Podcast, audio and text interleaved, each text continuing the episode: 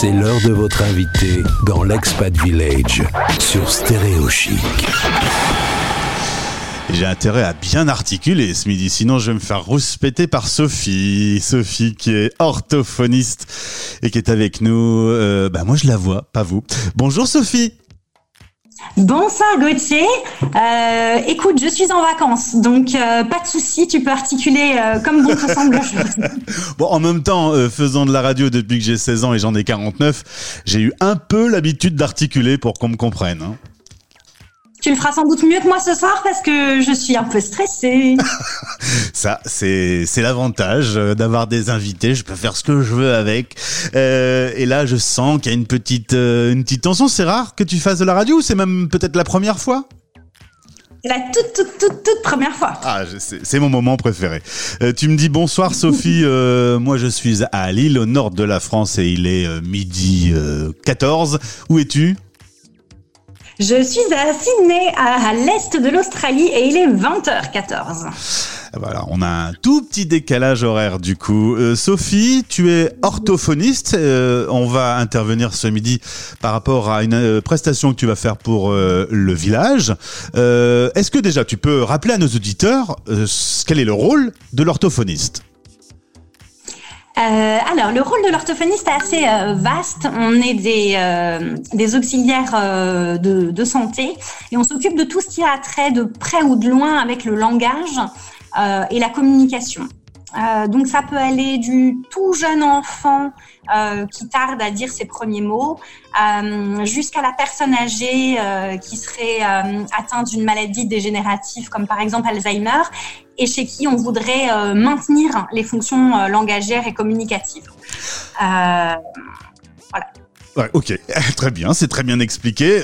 Quand sait-on qu'il faut contacter un orthophoniste?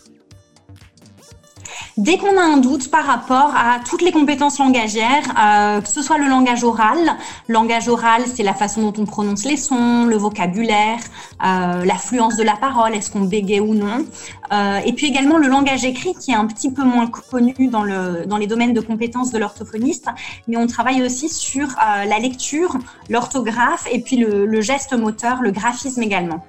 Est-ce que lorsqu'on est expatrié, qu'on arrive dans un pays euh, dont la langue est différente, euh, ça peut engendrer des, problèmes particuliers euh, liés justement à, ce, nouveau langage à apprendre? Le multilinguisme ne crée pas de troubles euh, du langage. Euh, au contraire, c'est bien une richesse. Euh, mais c'est vrai que bah, chez, dans le développement langagier de l'enfant, on peut remarquer parfois euh, des petites, euh, des petites hésitations, des petits mélanges d'une langue à l'autre, euh, la rouge voiture. Euh, voilà, ce genre de choses, des anglicismes. ou des- voilà. Euh, de là à créer des troubles, ce n'est pas le cas. Euh, au contraire, c'est plutôt les enfants qui sont bilingues ont généralement un développement langagier encore plus riche parce qu'ils connaissent euh, davantage de concepts, davantage de syntaxe et ils ont souvent une analyse très fine du langage. On se parle ici puisque dans le, le village, euh, vous, tu vas intervenir dans, dans peu de temps. Euh, quel sera le but de cette intervention?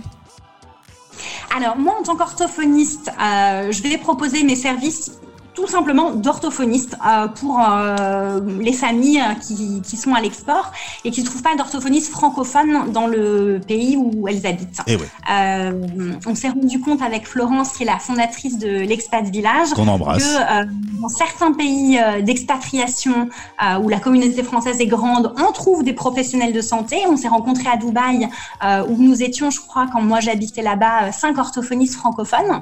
Alors que dans certains autres pays, euh, eh ben, c'est impossible de trouver un professionnel dans sa langue. Donc l'idée ici, pour nous, euh, c'est que je puisse proposer mes services à distance euh, à des familles francophones en besoin d'orthophonie à l'export.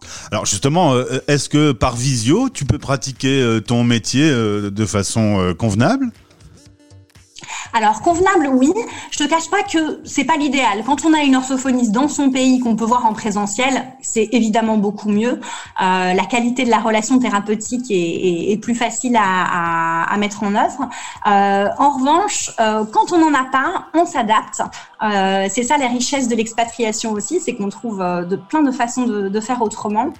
Euh, et puis même en France, la France s'est mise à la téléorthophonie avec Covid, le confinement, Ouais. euh, le télésoin, même en France, chez des gens qui ont l'orthophoniste au bout de la rue, commence à se mettre en place. Donc c'est bien la preuve que, que ça peut fonctionner, qu'on peut fonctionner comme ça. D'accord. Et lors de, de ce rendez-vous, justement, tu, tu proposeras tes services, tu te mettras à disposition des, des Français qui ont besoin d'un petit coup de main. Il faut combien de pour que ça aille mieux quand on a un petit problème C'est, ça dépend vraiment, vraiment, vraiment des troubles. Euh, il est rare de voir l'orthophoniste pour une seule séance. Euh, généralement, il en faut quand même quelques-unes, une petite dizaine, euh, pour commencer à avoir des résultats.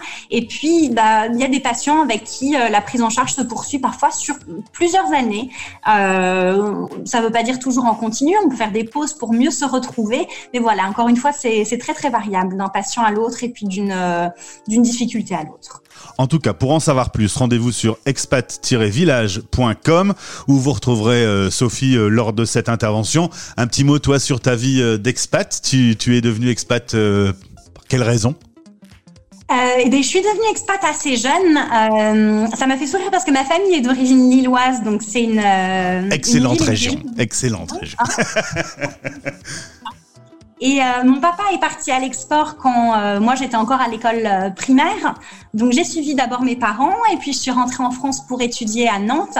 Et puis après euh, 11 mois de pratique en France, euh, je suis repartie voyager euh, avec mon mari et maintenant mon bébé euh, pour euh, voilà pour continuer ces aventures à l'étranger qui nous plaisent bien. On se renouvelle tout le temps, c'est chouette. Bon, eh bien, rendez-vous sur euh, le village pour euh, échanger avec toi. Si vous êtes auditeur français quelque part dans le monde et que vous avez besoin d'un petit coup de main, euh, ben, n'hésitez pas à contacter Sophie de notre part. Tu articules très bien, Sophie, on va pas se mentir. Hein Je fais